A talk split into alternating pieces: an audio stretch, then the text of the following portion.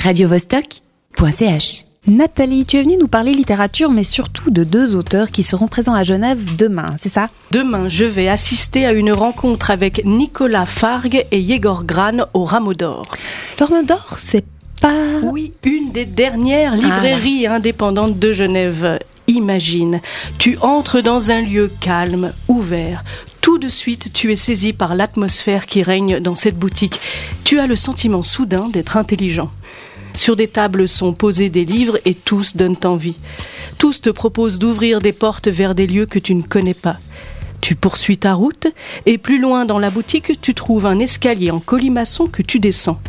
Là s'offre à toi, dans ce soubassement, un mélange de livres, une rangée de chaises et de quoi lever son verre aux artistes après la dédicace. Pour quelle raison cette rencontre? C'est pas tous les jours que je reçois conjointement deux écrivains que j'apprécie de manière égale pour leur humour et leur perspicacité. Ce n'est pas tous les jours non plus que j'anime une rencontre à la librairie, nous dit Yann Courtiot, responsable de la librairie, qui explique ainsi la raison de cette rencontre qu'il animera demain. Yegor Gran et Nicolas Fargue viennent de sortir un livre chez POL, Écrire à l'élastique. Il s'agit d'une correspondance entre ces deux amis et c'est pas pénible à lire. Loin de là, à vrai dire, c'est même très agréable. On est très vite happé par l'histoire, car histoire il y a. Et qu'est-ce qui donne si envie dans ce livre?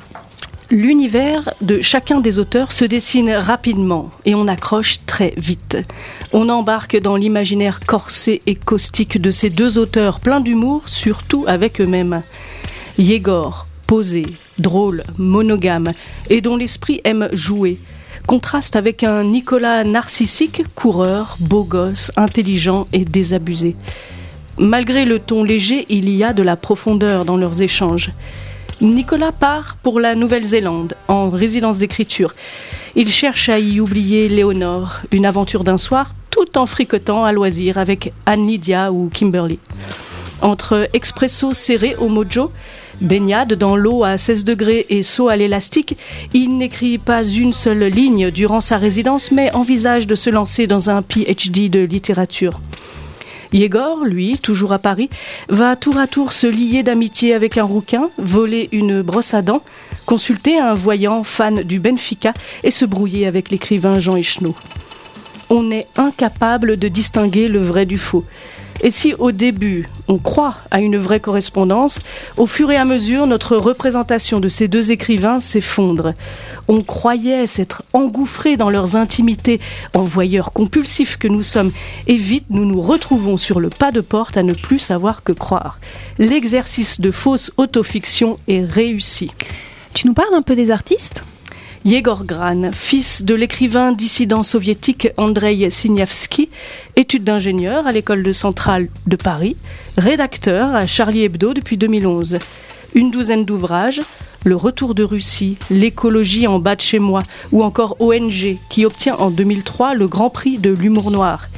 Il est également l'auteur de La revanche de Kevin, ce fabuleux roman sur un homme qui se venge de son prénom en faisant des siennes dans le milieu de la littérature. C'est agréable de livrer des ouvrages teintés d'humour et Yegor n'en manque pas. Et Nicolas?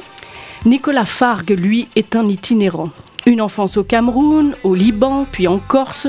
On le retrouve pigiste pour Nova, rédacteur de bande-annonce ou encore mannequin pour le parfum Chanel Allure Homme. Il a publié une dizaine de romans, One Man Show, Tu verras, La ligne de courtoisie et dernièrement Au pays du petit. Je dois dire que c'est un auteur que je ne connais pas, contrairement à Yegor Gran, mais que j'ai envie de découvrir suite à la lecture d'Écrire à l'élastique. Et à rencontrer, j'imagine. On se donne donc rendez-vous demain. C'est une occasion à ne pas rater.